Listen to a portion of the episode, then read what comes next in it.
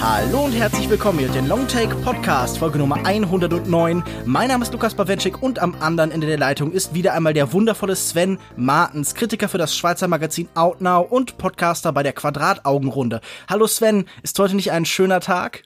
Hallo Lukas. Verstehst du, was ich da gemacht habe? Das war ziemlich clever, oder? Du hättest auch sagen können, aufwachen Sven, es ist ein wunderschöner Tag. Schön, dass ich nochmal als Gast hier sein darf. Du warst beim ersten Mal gut genug, du hast es in die nächste Runde geschafft, yes. hier ist deine Rose. Recall. Du bist der Bachelor, von, von mir aus auch das Recall, sowas in der Richtung. Solange wir am Ende nicht heiraten müssen oder du eine Single aufnimmst, ist ja alles in am Ordnung. Am Ende kommt der Total Recall. Die Sendung würde ich mir sogar anschauen, aber ich meine, das ist ja eigentlich mehr oder weniger The Apprentice mit Arnold. Alle sprechen von den Avengers, wir nicht. Stattdessen geht es heute um, ich habe es vorhin schon so ein bisschen ganz clever angedeutet, um A Beautiful Day, den vierten Spielfilm der schottischen Regisseurin Lynn Ramsey. Auf dem Papier wirkt You Were Never Really Here, so der Originaltitel, wie ein klassischer Thriller. Kriegsveteran Joe, gespielt von Joaquin Phoenix, kümmert sich als gewalttätiger Privatdetektiv um Kindesentführungsfälle. Unter seinen Klienten sind auch hochrangige Politiker, ein neuer Auftrag macht ihn zum Gejagten, er tritt einen Rachefeldzug an. Was zuerst wie ein neuer Taken-Film klingt, wird von Ramsey gänzlich anders inszeniert. Im Schnittraum auf 90 Minuten heruntergebrannt, so wie sich Killer in Filmen die Fingerabdrücke versengen, wirkt der Genrebeitrag fragmentiert, elliptisch und fast impressionistisch. Joes Hintergrundgeschichte wird nicht erzählt, sondern klingt stellenweise nur Sekundenbruchteile lang in Rückblenden an. Die politischen Intrigen aus der gleichnamigen Romanvorlage von Jonathan Amos finden im Hintergrund statt und sind in ihren Details kaum zu erfassen. Sven, Wer will, kann A Beautiful Day sicher in einer Tradition mit Filmen wie Taxi Driver, Drive oder sogar John Fords Der schwarze Falke sehen. Geschichten über God's Lonely Man, die gegen eine an das Noir-Kino erinnernde, allumfassende, düstere Welt ankämpfen. Selbstjustiz übende Einzelgänger, die eine Art gesellschaftlichen Atavismus darstellen und eigentlich nicht in die Zivilisation passen. Männer, durch die etwas Verdrängtes zurückkehrt. Hebt sich denn der Film für dich genug von vergleichbaren Filmen ab? Sind die Vergleiche zielführend oder einfach nur Ausdruck eines Bedürfnisses, einen relativ schwer greifbaren Film klar einzuordnen? Es ist sicherlich auch zum Teil dazu da, den Film richtig einordnen zu können für die breite Masse. Ich finde die Vergleiche zu Taxi Driver äußerst hilfreich in dem Fall, weil er doch deutliche Parallelen zu diesem aufweist und auch qualitativ in eine ähnliche Richtung geht. Heißt das für dich was Gutes? Wahrscheinlich, ja, oder? Das, das heißt für mich was Gutes. Aber ich finde, die Leute machen es sich dann auch zu einfach, ihn einfach als Taxi-Driver für unsere Generation abzustempeln, weil er unterscheidet sich in gewissen Punkten, auf die wir gleich sicherlich zu sprechen kommen, doch schon. Da wäre nicht nur Hauptfigur Joaquin Phoenix, sondern auch der Score, der Schnitt und die Darstellung der Gewalt unter anderem. Dann fang doch einfach mal direkt an. Wir müssen das ja gar nicht so in die Zukunft verweisen. Okay. Ich bin ja ziemlich großer Fan von Joachim Phoenix und mag auch seine körperliche Präsenz und seine Rollenwahl der letzten Jahre. Er hat ja ein paar Pfund äh, zugelegt, auch schon in dem Woody Allen-Film von 2014. Und jetzt ist er in dieser Deadbot-Phase angekommen, wie das Internet sagt. Und äh, hat damit ja nicht nur Rooney Maras Herz er, äh, erobert. Mhm. Er war Jesus an ihrer Seite, ja. während sie Maria Magdalena war, genau ich finde seine Rolle als Joe noch wesentlich interessanter als die des Jesus. Joachim Phoenix spielt hier einen kaputten Typen. Wir erfahren aus Flashbacks und Informationsschnipseln, dass er wohl Soldat gewesen ist, dass er auch Grenzbeamter äh, gewesen ist oder ähnliches und mhm. dass er jede Menge Erfahrung in dem Gebiet der Gewaltausübung hat und Autorität. Und am Anfang des Films sehen wir halt einfach nur seinen Körper. Wir sehen die ganzen Wunden, die Narben, sein leichtes Übergewicht und seinen extrem haarigen Körper. Also er hat hier einen Vollbart, längere Haare, die er sich zusammenbindet. Und ja, also es dauert, glaube ich, eine ganze Weile, bis äh, Lynn Ramsey auch wirklich mal sein Gesicht zeigt in dem Film. In den ersten Momenten sehen wir mhm. nur seinen Körper und das ist schon mal ein guter Einstieg für diesen auch sehr körperlichen Film. Ja, der Film beginnt ja auf so einer Note von Desorientierung. Und das ist ja, glaube ich, ein Element, das sich durch den ganzen Film zieht. Dieses Fragmentieren, das ist nicht nur auf die Handlung bezogen, sondern auch auf die Bilder. Wir sehen ganz oft extreme Nahaufnahmen, wir sehen oft nur sehr kleine Teile von Orten und ganz oft sind wir sogar so im Extreme Close-up. Also wir sehen Detailobjekte, wir sehen Finger, wir sehen Haarlocken. Und ich glaube, was wir hier sofort merken, ist, dass dieser Film uns ganz stark auf so dieses sensorische, taktile dieser Filmwelt verweisen will. Also wenn da die Narben sind und er sich selbst über den Körper fährt oder so, wenn er sich mit so Tiefkühlkost versucht, die Schulter so ein bisschen zumindest von den Schwellungen zu befreien, dann sollen wir das alles in irgendeiner Form mitfühlen. Und dieses Runterbrechen des Films auf so einzelne Bilder, einzelne Ideen, auf das Minimalste und Kleinste, was der Film uns so bieten kann, das ist, glaube ich, hier ganz wichtig, denn es geht ja ganz oft darum, wie Lynn Ramsey dann diese einzelnen Elemente nacheinander anordnet, wie sie das eine Objekt zum anderen führt und wir dadurch ganz schwer den Gesamtkontext erraten können. Das liegt, glaube ich, zum einen daran, dass wir eben in der Sicht dieser Figur auch sein sollen. Dieser Mensch, der irgendwie permanent müde und erschöpft ist, der wirkt, als wollte er eigentlich aus dieser Welt, in der er ist, heraus in irgendeiner Form, der auf jeden Fall kaputt und müde und fehl am Platz wirkt. Also es ist so eine ganz große Erschöpfung, die sich darin auch irgendwie ausdrückt.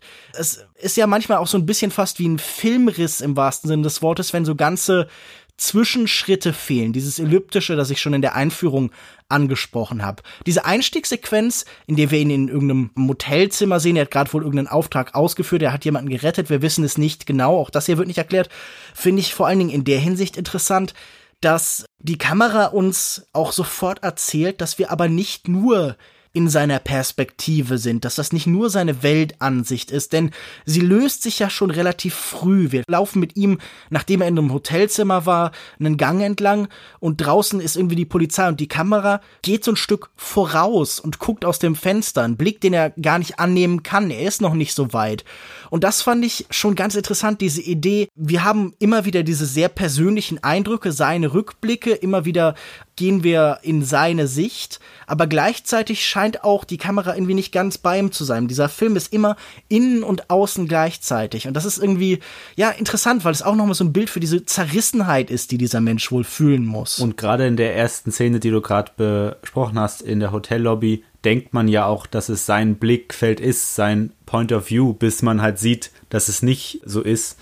Ich finde es auch ganz faszinierend, das kommt mehrmals im Film vor, dass wir halt ihn sehen in einer Einstellung und plötzlich ist die Einstellung noch da, aber er ist verschwunden.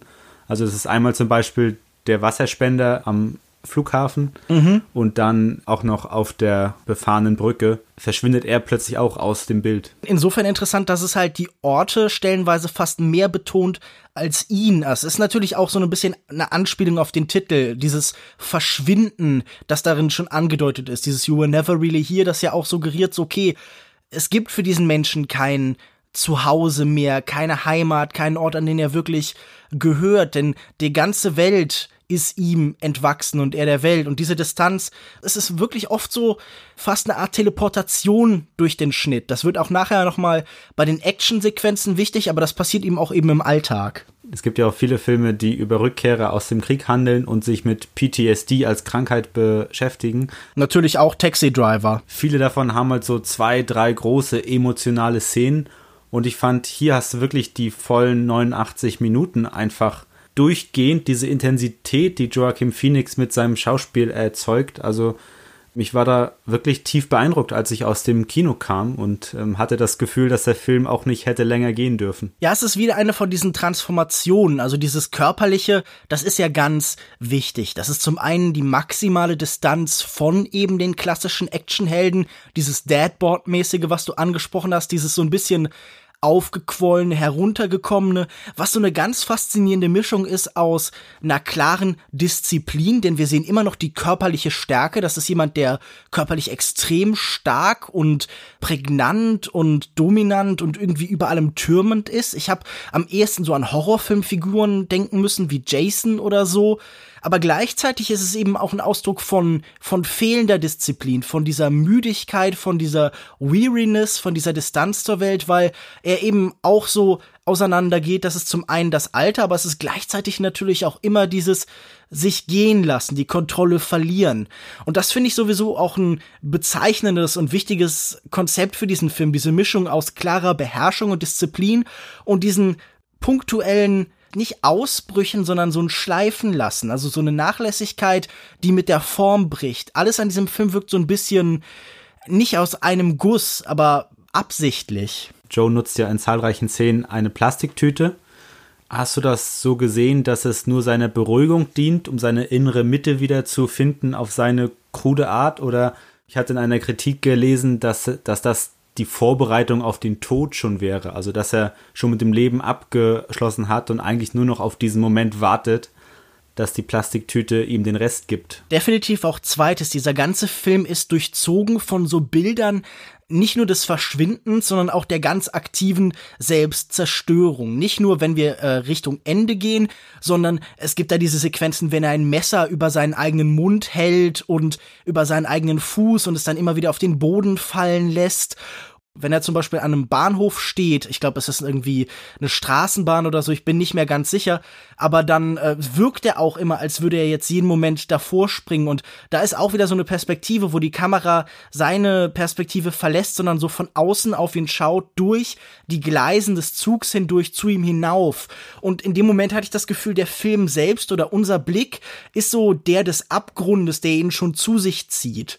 Aber darüber hinaus dienen diese Plastikfolie-Momente, dieses Atmen, dieses Beherrschte, dieses Sauerstoffzeltmäßige natürlich auch immer so als so eine Art Portal zu dieser Vergangenheit. Also wir wissen nicht genau, was in seiner Kindheit passiert ist, aber Teile davon waren so ein Herunterzählen, aber auch so ein nicht atmen können. Also es ist irgendwie so eine Verbindung herstellen mit den Momenten, die ihn traumatisiert haben. Ja, und man sieht auch gleich in der ersten Szene mit der Plastiktüte, was es halt auslösen kann. Also in der vorherigen Szene fragt ihm seine Mutter nach seiner Freundin von vor 20 Jahren und dass es auch so der soziale Druck noch ist, der ihn irgendwie noch erreicht und der mhm. ihn dazu führt, dass er sich zurückbesinnt auf seine Vergangenheit.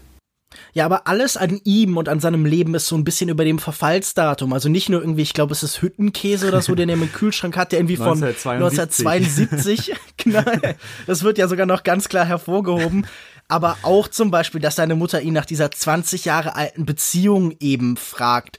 Das gibt mir das Gefühl, hier ist jemand, der hatte irgendwann mal ein normales Leben und er lebt jetzt so ein bisschen in den Ruinen, in den Bruchstücken. Alles verweist auf die Vergangenheit. Nicht nur diese ständigen Rückblenden, die immer so, ja, in den Film hineinbrechen, sondern auch zum Beispiel, wenn wir das erste Mal in sein Apartment kommen, dann haben wir eine relativ lange Einstellung einfach von diesem Raum. Und da steht dann auch das alte Bild von ihm als Soldat. Und wir begreifen, wie in diesem Leben, das er jetzt führt, immer noch eine Präsenz ist von dem, was eben früher war. Da stehen auch viele Bücher, die auch irgendwie darauf hinweisen, okay, hier war irgendwann mal ein relativ klassischer bürgerlicher Haushalt, aber das ist alles irgendwie entschwunden. Und das geht auch allen anderen Menschen in seinem Leben so. Alle sind von Verlust geprägt. Sein Chef erzählt ja auch äh, relativ beiläufig vom Tod seiner Frau und hat sie jetzt durch ein Objekt ersetzt. Er hat sich jetzt von dem Geld, das Joe irgendwie mit diesen Aufträgen reinbringt, eine Yacht gekauft, die nach seiner Frau benannt ist.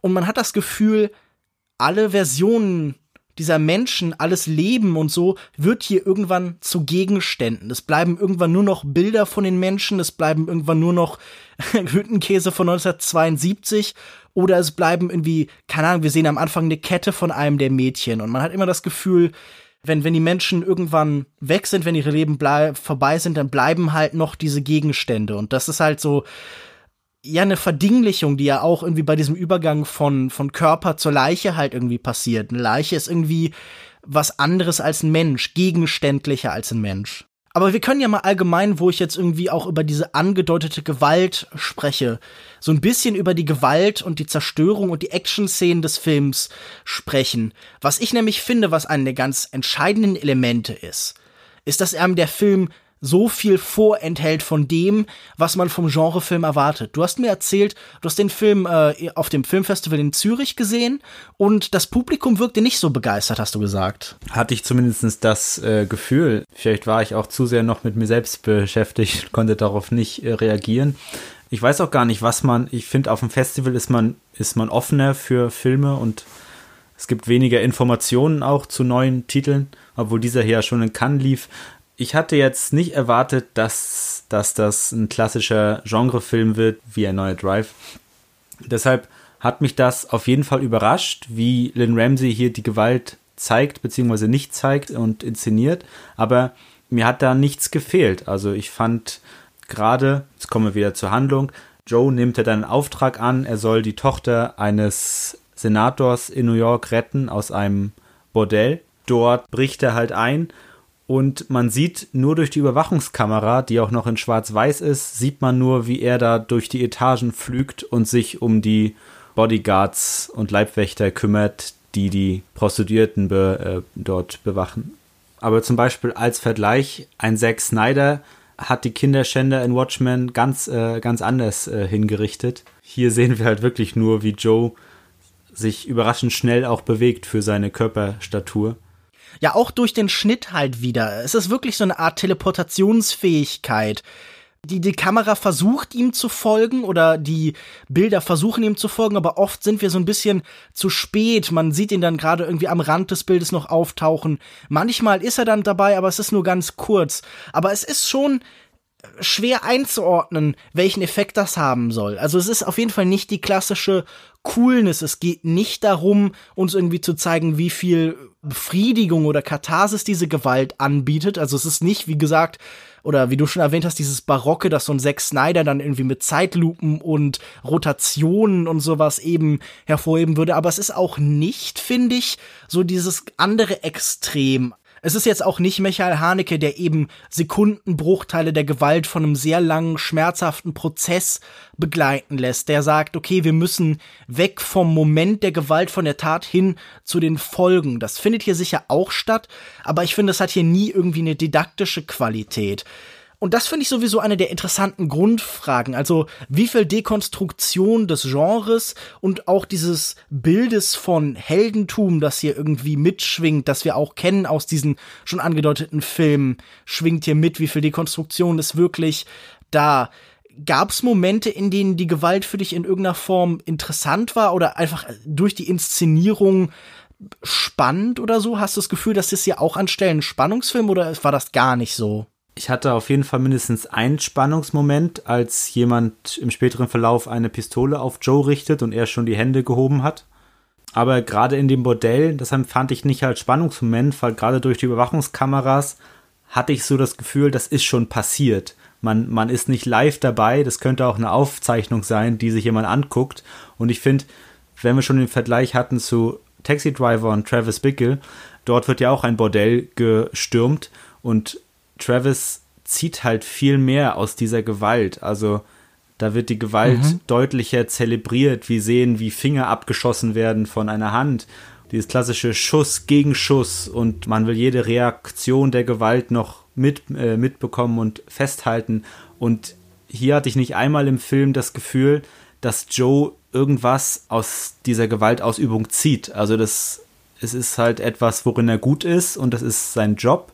Aber ich könnte dir jetzt keine Szene sagen, in der er irgendwelche Befriedigung empfindet oder aus Spaß Gewalt ausübt oder jemanden extra quält. Es gibt ja sogar die Szene, wo er noch jemanden vor dem Tod tröstet in gewisser Weise.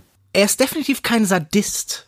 Also während wir bei so Figuren wie zum Beispiel Travis Bickle das Gefühl haben, hier findet durch die Gewalt ein Ausbruch, eine Selbstermächtigung statt, ist diese Gewalt hier oft sehr zweckdienlich und er hat sichtlich nicht besonders viel Spaß da drin. Also man könnte jetzt äh, argumentieren, okay, bei Travis Bickle ging es auch darum, bei Martin Scorsese ging es auch darum, mit einer großen Ambivalenz an diese Figur heranzutreten. Oder wenn man zum Beispiel dann sagt, beim Drehbuchautor bei Paul Schrader, da ist ja auch immer wieder dieser kalvinistische Intellekt, der Gewalt und Sexualität faszinierend findet, aber auch gleichzeitig von der eigenen Faszination abgestoßen ist. Und so sollte auch bei Martin Scorsese im Film wahrscheinlich eine Distanz dazu gezeigt worden, wobei man dann halt einfach auch sagen muss, okay, wahrscheinlich gibt es dann trotzdem immer noch genug Leute, die es dann trotzdem faszinierend finden, unabhängig davon, wie gewalttätig das dann nachher wird. Also wir haben ja, glaube ich, irgendwann filmhistorisch gesehen, es, es gibt, glaube ich, keinen Punkt, an dem die Gewalt nicht noch irgendwem gefällt. Hier ist ein anderer Ansatz da. Die Gewalt wird fast oft eher ausgeblendet, wie du schon beschreibst. Wir kommen oft zu spät wir sind so ein bisschen zu spät hinten dran. Auch wenn man so in Richtung Finale geht, ist eigentlich alles Wichtige schon passiert, bevor unsere Figur dann tatsächlich antritt. Und das ist ja etwas, das sich durch den ganzen Film zieht, was auch immer wieder darauf verweist, dass er eben falsch in der Zeit ist, falsch in der Welt. Diese Verspätung, die ihn auch die ganze Zeit bei allem trägt. Und wie du schon beschreibst, das andere, was ihn von vergleichbaren Actionhelden oder Anti-Helden abhebt, ist, diese merkwürdige Zärtlichkeit, die sich durch ganz vieles, was er tut, zieht, denn wir sehen ihn ganz oft im Kontakt mit Menschen, nicht nur wenn er Gewalt anwendet, wenn er schlägt, sondern auch wenn er zum Beispiel seiner Mutter eben hilft. Sie sagt ihm, okay, bleib bitte, was ja auch nochmal so auf dieses äh, Bestehen, Weiterleben verweist, was im Titel ist, dieser Todestrieb, der ihn die ganze Zeit so hin und her reißt. Aber wenn er sie dann halt in den Arm nimmt, wenn er sie trägt, oder wenn man an diese Szene denkt, die du gerade schon beschrieben hast, das ist ja wirklich so ein zärtlicher Moment von Gemeinsamkeit.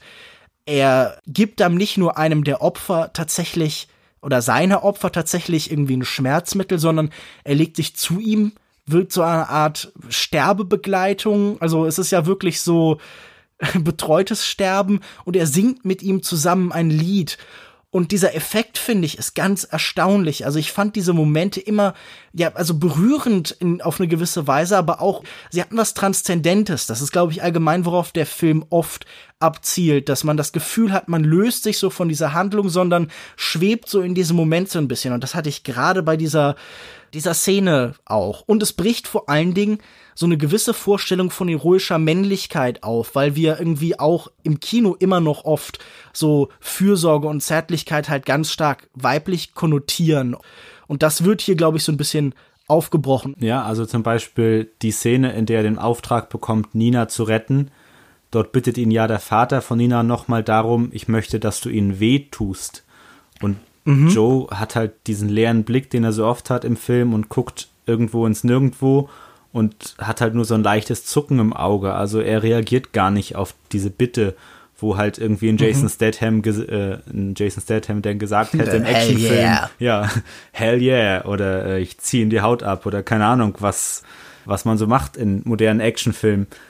Ja, ich fand auch, dass, dass äh, immer eine gewisse Zärtlichkeit in Joachim Phoenix Schauspiel lag und dass der Film vielleicht auch deshalb gerade so gut funktioniert, weil, weil er in diese Rolle einfach passt und sie so überzeugend darstellt. Ich fand diese Szene auch sehr interessant und möchte da gerne noch zwei Sachen zu sagen. Zum einen betont diese Szene ja nochmal das, was ich in der Einführung gesagt habe. Dieser Wunsch, den dieser Anzugträger, dieser äh, Bürokrat, dieser Politiker da äußert, der verweist ja nochmal darauf, dass Joe auch ein Ausdruck von was Verdrängtem ist, von einem Wunsch, der auch selbst irgendwie in Vertretern der Zivilisation, der Demokratie wie diesem Politiker noch steckt, nämlich da ist ein Wunsch nach Rache, nach Gewalt, nach Zerstören und nach dem, dem Schmerz, den der andere empfindet. Und das kann dieser Mensch nicht mehr selbst durchführen, das kann er nicht mehr selbst tun, deshalb verweist er das auf andere. Natürlich ist das jetzt in seinem Fall nochmal ein bisschen was anderes, aber allgemein schwingt da so ganz stark dieser Gedanke drin, dass Gewalt ausgeübt wird, wird halt oft nicht mehr sichtbar. Wir verschieben es halt. Also es ist auch so ein bisschen so ein zivilisationskritischer Gedanke oder ein Demokratie- oder ein bürokratiekritischer Gedanke dabei. Zum anderen finde ich diese Mischung aus Zärtlichkeit und Härte, über die wir gerade gesprochen haben, die drückt sich vor allen Dingen auch in einem perfekt aus, nicht nur in diesen oft sehr groben, kantigen, harschen Bildern, sondern vor allen Dingen auch im Soundtrack von Johnny Greenwood, der wirklich so eine ganz tolle Mischung aus so klassischen dröhnenden Synthesizern hat, die wir am Anfang gerade oft hören, die tatsächlich auch nochmal an diesen 80er Jahre Soundtrack von Drive verweisen. Also das ist, glaube ich, relativ klassisch, das ist das Erwartbare. Darüber hinaus gibt's dann aber auch noch einen sehr ätherischen, schwebenden Teil dieses Soundtracks, der vielleicht für dieses Transzendente steht und der gerade dann immer im Film eingespielt wird, wenn irgendwas in der Schwebe steht, wenn unsicher ist, wie es jetzt mit der Figur weitergeht. Und diesen zweigeteilten Soundtrack fand ich in der Hinsicht auch ganz interessant, weil er einfach wirklich sehr gut auf die Figuren geschrieben war. Ja, also den Score von Johnny Greenwood würde ich ja auch noch mal extra herausheben bei dem Film. Ähm, nicht nur die Synthesizer-Musik, die gerade im Trend liegt, sondern auch am Anfang in dem Hotelzimmer hört man ja so eine Gitarre, die komplett schief klingt, weil sie nicht gestimmt ist oder weil die Seiten kurz davor sind, auch auseinander zu reißen sie wird auch leer angeschlagen. Also die gerade die ersten Töne sind, also ich als Gitarrist kann das äh, sagen, weil sie wird angeschlagen, ohne dass ein Akkord gegriffen wird. Ist dieses grobe, dieses einfach so okay, wir hauen halt auf die leeren Seiten. Und im Gegensatz zu den Synthesizer Tracks hast du halt immer noch diese ganzen Streichinstrumente, die fast ein Kreischen erzeugen und sich im späteren Verlauf auch nochmal steigern. Ja, gerade im Finale gibt's ja diesen ganz langen Anstieg, dieses extrem kaskadierende, das dann halt zum letzten finalen Punkt hinführt. Aber ich finde diesen Soundtrack insofern interessant, dass er auch so ein maximaler Kontrast ist zu dem, was Johnny Greenfoot äh, davor mit Phantom Thread der seidene Faden gemacht hat oder vielleicht hat er ihn danach gemacht, das weiß ich jetzt nicht genau. Auf jeden Fall ist das ja ein ganz barocker Soundtrack. Und dieser hier ist eben so spezifisch auf diesen Film angepasst und hat nichts von diesem Ausladenden, sondern hat die meiste Zeit eben dieses knackige, präzise und auch sehr reduzierte, das ja auch in dem Film ist. Hast du noch andere Verbindung zu Hitchcocks Psycho gesehen als die drei, die der Film so deutlich anspricht? Moment, die drei sind diese Szene mit seiner Mutter, das mit dem Messer. Und halt die Fahrt zum Anwesen, wo die Musik so extrem mhm. aufs Maximum ansteigt, wie in einem Horrorfilm. Ja gut, und seine Mutter duscht und äh, er steht mit dem, ja, ja, mit dem das, Messer das vor der Tür. Naja gut, das ist vielleicht auch nochmal ein Verweis zum einen auf etwas, das klar in der Vergangenheit liegt. Genauso wie man Hüttenkäse von 1972 im Kühlschrank hat, guckt man auch Filme von 1960. Man lebt irgendwie in der fernen Vergangenheit. Natürlich sieht seine Mutter auch so ein bisschen aus, wenn sie da sitzt, als wäre sie schon äh, tot, als wäre sie auch so den Weg von Norman Bates gegangen. Und das ist vielleicht der andere Vergleich, dass eigentlich genau wie in Psycho alles schon tot ist in diesem Film. Dem, dem kann ich nur zustimmen. Vielleicht sollten wir zu der zweiten Hauptfigur kommen, nämlich Nina. Die erste Szene, in der wir Nina sehen, ist eine Nahaufnahme von ihrem Gesicht im Bett. Dort mhm. hören wir diesen Countdown. Also der Film beginnt ja sogar mit dem Countdown von ihr und auch von Joe. Also wir hören zwei Leute, die unterschiedlich vorwärts und rückwärts zählen. Und sie ist diejenige, die hier rückwärts zählt und wir hören nur den Ton dumpf, weil sie die Welt halt ausblendet durch ihre mhm. Technik, die sie sich erlernen musste durch die Vergewaltigung. Und erst bei Null ist sie wieder da.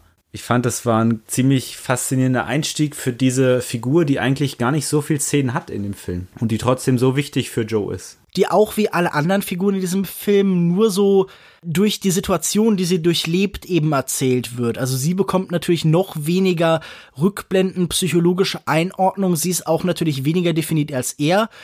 Sie scheint mir am ehesten auch eine Verlängerung zu sein von seiner eigenen Erfahrung. Also das ist ein sehr solipsistischer Film, der sehr auf ihn reduziert ist. Ich glaube, was wir in ihr vor allen Dingen sehen, ist seinen Versuch, die eigene Unschuld zu bewahren oder zumindest eine Form von Unschuld in der Welt zu bewahren. In der ersten Szene hebt er sie auf die Schultern die Kamera bleibt aber ganz weit unten am Boden und man hat das Gefühl, er will eine maximale Distanz schaffen zwischen ihr und den Ereignissen, die sie durchlebt. Da ist immer der Versuch von ihm, sie vor allem zu beschützen, sie selbst eben unschuldig zu lassen und ja, sie nicht denselben Weg wie ihn gehen zu lassen. Er hat Gewalt erfahren in der Kindheit, er hat Gewalt erfahren beim ersten Beruf, er hat Gewalt erfahren bei seinen späteren Berufen und er erfährt immer noch Gewalt und man hat das Gefühl, all sein Streben ist auf eine merkwürdige Weise, genau wie bei Travis Bickle zum Beispiel, einen unschuldigen Zustand wiederherzustellen. Seine Ziele sind vielleicht überzeugender. Gerade bei Travis Bickle spielt ja auch immer noch viel Rassismus zum Beispiel in das Ganze rein. Heutzutage würden Leute irgendwie dann sagen, okay, äh, er würde perfekt in so eine Trump-Ära passen, weil da auf einmal jemand im Fernsehen ist, der vielleicht auch die Sachen sagt, die er gerne hören möchte. Das ist eine Lesart, die ich in letzter Zeit oft wahrgenommen habe. Und er hat jetzt irgendwie keine spezifischen Hass gegen irgendwie die, die ihm erfolgreicher vorkommen oder so. Er möchte nur so ganz klassisch, ganz reduziert das Böse bekämpfen und das Gute bewahren. Und gerade das Finale ist ja in der Hinsicht auch so stark, dass wir da sehen müssen, dass er in weiten Teilen gescheitert ist. Also ich glaube, ich warne hier jetzt noch mal, wir werden auch über weitere Ereignisse des Filmes sprechen. Wer diesen Film äh, komplett unbefleckt sehen möchte, wer auf sowas wie Spoiler tatsächlich etwas gibt, der ist hier vielleicht äh, fehl am Platz.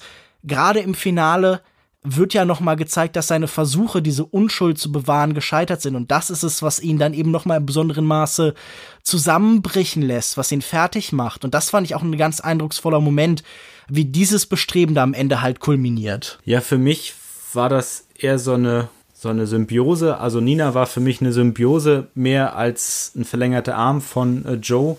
Ich fand, mhm. das war ganz deutlich, ähm, als sie da das Hotel verlassen, kommen sie ja zusammen aus der Dunkelheit er trägt sie Huckepack und sie ist auch nicht mehr so unsch äh, nicht mehr so unschuldig, weil er sagt ja zu ihr, sie soll ihre Augen schließen, weil da noch ein Freier mhm. Äh, steht, den er mit dem Hammer erledigen muss, aber sie guckt halt direkt drauf und dass es halt mehr ist als dieser Countdown, der sie da verbindet und dass Joe ja auch im weiteren mhm. Verlauf entschließt, keinen Selbstmord zu begehen, um ja. Nina zu retten. Gerade am Ende in dem Diner fand ich sie noch gleichwertiger als Figuren. Ich formuliere es nochmal anders. Ich glaube, es geht auch um so diese zyklische Natur von Gewalt. Er wollte verhindern, ja. dass sie auch Teil dieser gewalttätigen Welt wird. Und wenn sie am Ende dann halt diesen, diesen Mann die Kehle durchgeschnitten hat, da zeigt sich ja auch, sie ist auch Teil dieser gewalttätigen Welt geworden. Sie ist jetzt endlich auch, oder was heißt endlich, sie ist jetzt leider auch Teil dieses Kreislaufes geworden. Und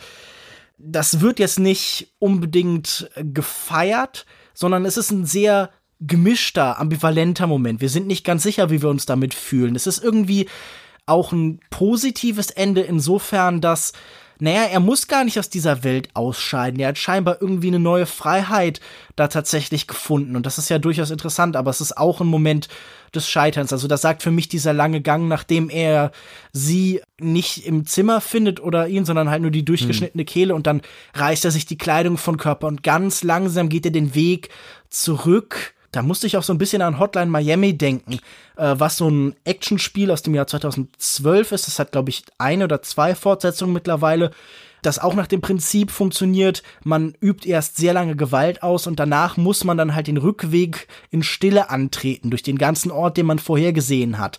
Und hier wird das ähnlich inszeniert, also es ist so ein Gang nach Canossa, es ist so ein Kreuzgang, es ist so ein Moment von, von Schande.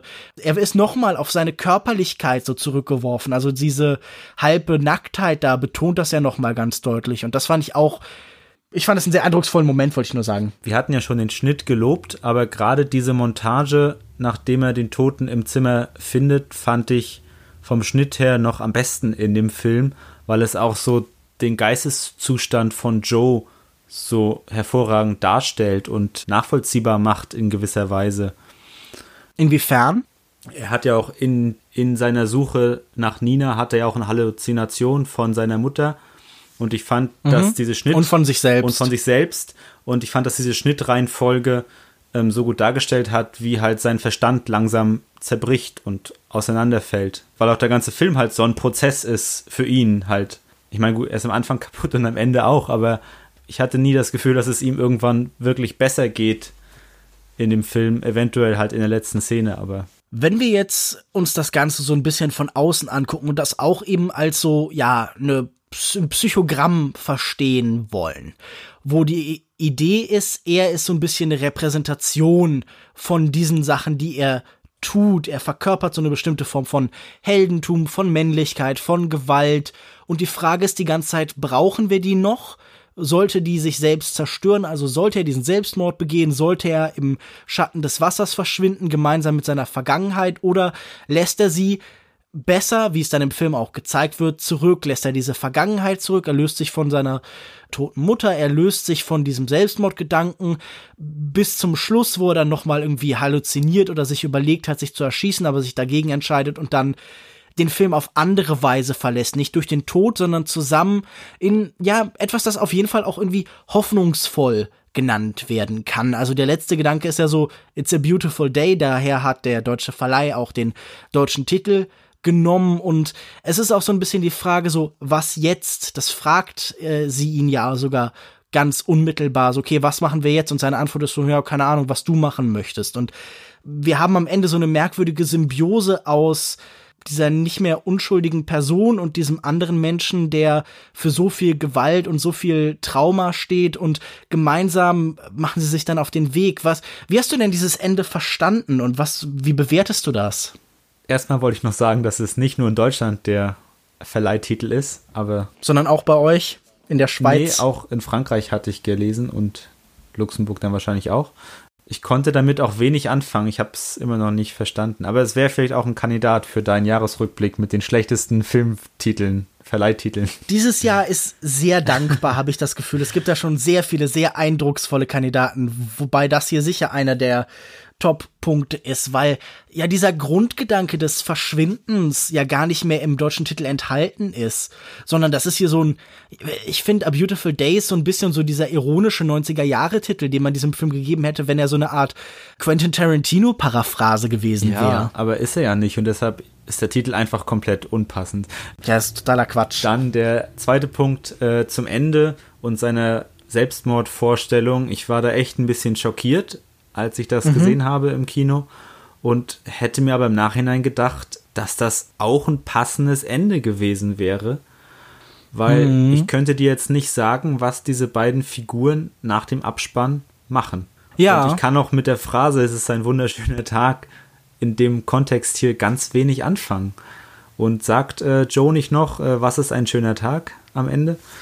Äh, das ist so ein bisschen gemurmelt. Sowas in der Richtung. Wir werden ja. dann zurückgelassen nur noch mit den Gesprächsfetzen von den Diner-Menschen, von den Menschen, die in ihrer Umgebung sind, die einfach weitermachen und die Figuren, ja, verschwinden. Die Welt bleibt bestehen, sie gehen hinaus, aber sie sind nicht tot, sondern sie haben irgendeine andere Option gefunden. Und ich muss auch sagen, das war für mich ein Ende, das schwer greifbar ist. Es fühlte sich emotional logisch an. Ich finde, dieser Film ist auch wenn er was sehr Bruchstückhaftes hat, wenn er ganz bewusst versucht, immer wieder zu desorientieren und formal halt eben sich selbst aufzubrechen und sich selbst irgendwie so zu hinterfragen, ist dieses Ende sehr konsequent.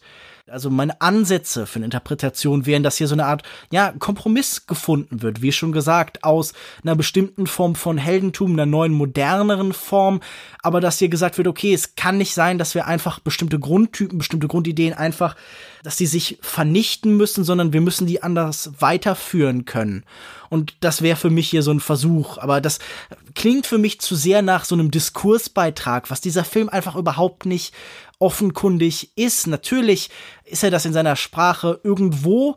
Er ist an keinem Punkt so ausgelegt, dass wir hier eine klare Botschaft mitnehmen sollen, sondern ich glaube, das ist ein Film, der vor allen Dingen auf so einer, ja, ich betone das so oft, aber auf so einer sinnlichen Ebene funktionieren soll. Er soll unsere Sinne ansprechen, er soll uns mitreißen, er soll uns irgendwie irritieren und er soll uns faszinieren und dazu trägt dann sicher auch dieses Ende halt bei. Es kann vielleicht auch daran liegen, dass wir mit Nina gar nicht mehr so viel Zeit verbringen, nachdem sie sich durch den Mord quasi selbst ermächtigt hat und diese neue Rolle dort einnimmt. Danach sagt sie eigentlich nur drei Sätze noch zu äh, Joe. Sie spendet ihm Trost mit It's okay, Joe.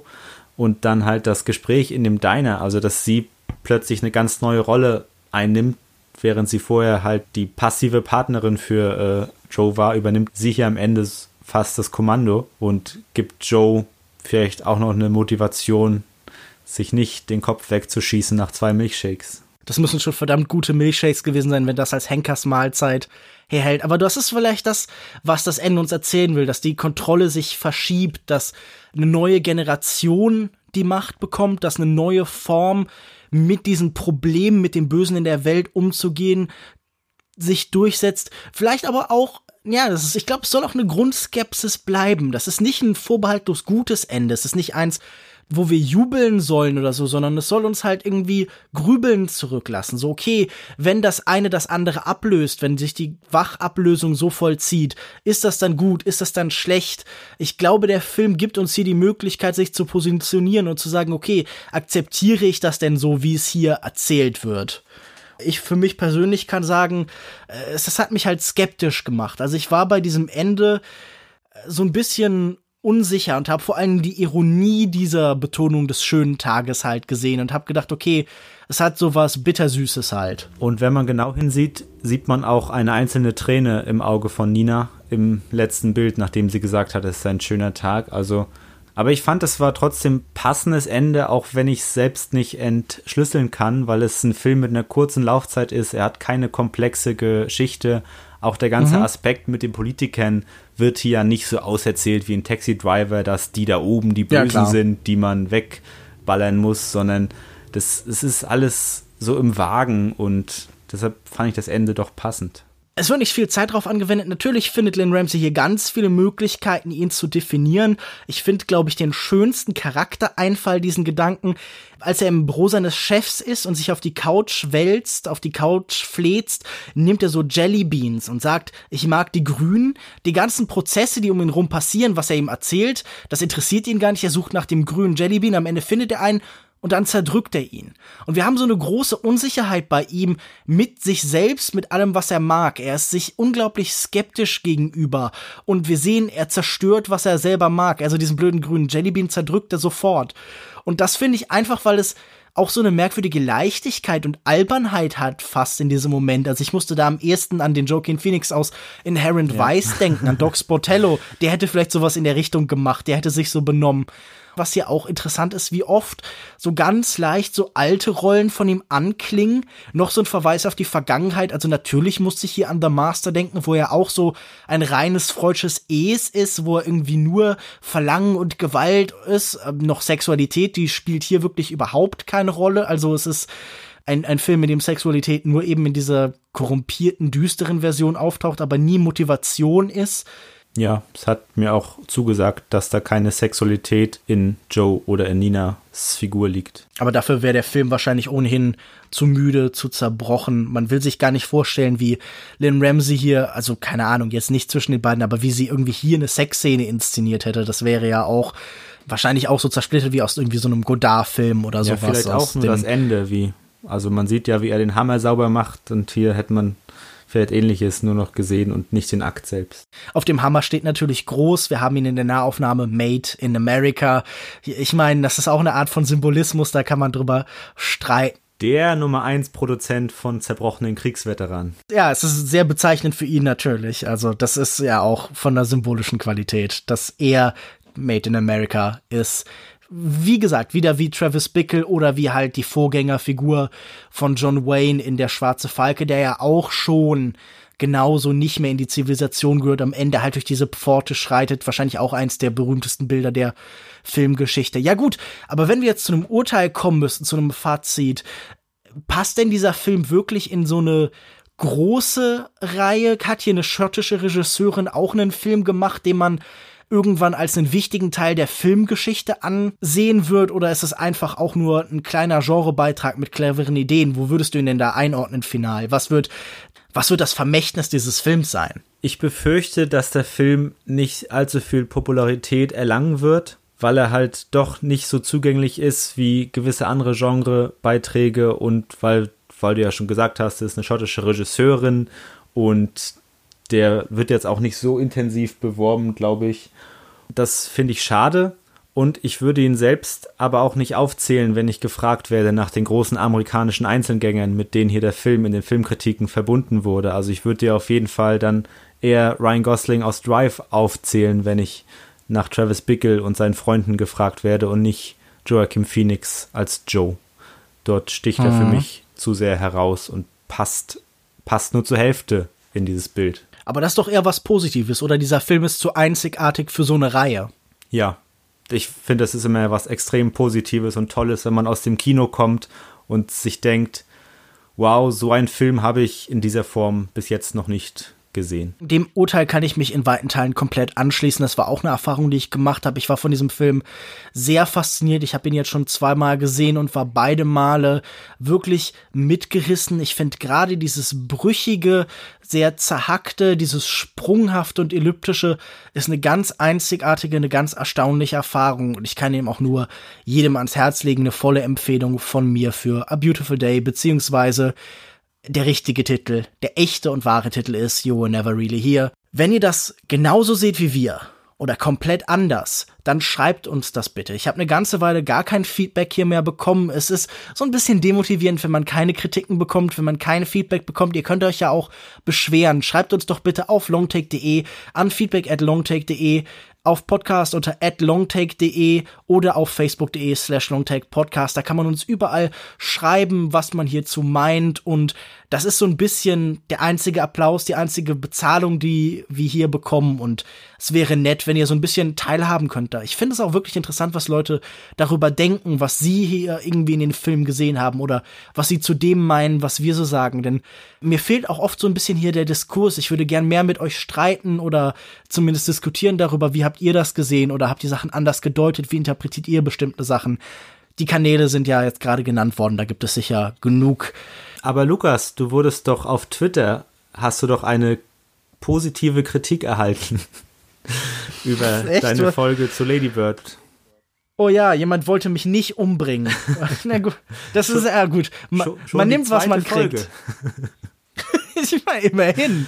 Ich meine, äh, das freut mich. Ja. Das ist natürlich super. Ich meine, äh, das, das sorgt auch dafür, dass meine Überlebenschancen steigen. Wenn ich positivere Kritiken machen wollen, mich weniger Menschen töten und dann steht nicht irgendjemand mit einem Made in America Hammer in meiner Einfahrt und dann, dann war's das. Jetzt hatten wir das Fazit mehr bezogen auf die amerikanische Tradition der Einzelgänger und nicht als ganzes Fazit für den Film, aber das macht nichts. Aber ich wollte noch anhängen für die Fans von Sternewertung, dass ich viereinhalb von fünf Sternen gebe für You Were Never Really Here. Jetzt überlege ich gerade, ob ich deine, einfach wirklich deine freche Sternewertung hier einfach herausschneiden soll. Also das ist ja auch, ein Frevel sondergleichen. Nein, nein, das mache ich nicht. Ich, ich äh, werde die Möglichkeit nur noch mal nutzen, um meine Verachtung, naja, nicht Verachtung, meine Ablehnung von Sternewertung hervorzuheben, als wäre sie nicht schon jedem hier hinreichend bekannt. Wo vergibst du denn sonst im Internet noch Sternewertungen, Sven? Ja, im Internet findet man mich bei Twitter unter. Martens und dort habe ich auch mein Letterbox-Profil verlinkt. Außerdem mhm. schreibe ich für outnow.ch Kritiken, zuletzt unter anderem über den neuen Film von Clint Eastwood, der mir nicht ganz so gut gefallen hat, oder auch Tully von Jason Reitman, den ich empfehlen würde. Mich findet ihr im Internet auf Twitter unter @kinomensch, auf kinomensch.wordpress.com und regelmäßig beim Filmdienst unter filmdienst.de und bei Kinozeit unter kino-zeit.de De. Außerdem mache ich noch einen anderen Podcast, der heißt Kulturindustrie. Den mache ich mit drei wundervollen Kollegen und Kolleginnen und da sprechen wir über Popkultur und Hochkultur, über alles, was uns so interessiert und unterkommt. Da kann man auch gern reinhören. Sven, vielen Dank, dass du dir wieder einmal die Zeit genommen hast. Kein Problem. Danke für die Einladung, Lukas. Gerne wieder. Auf jeden Fall bleibt jetzt nur noch zu sagen Tschüss und bis zum nächsten Mal. Tschüss.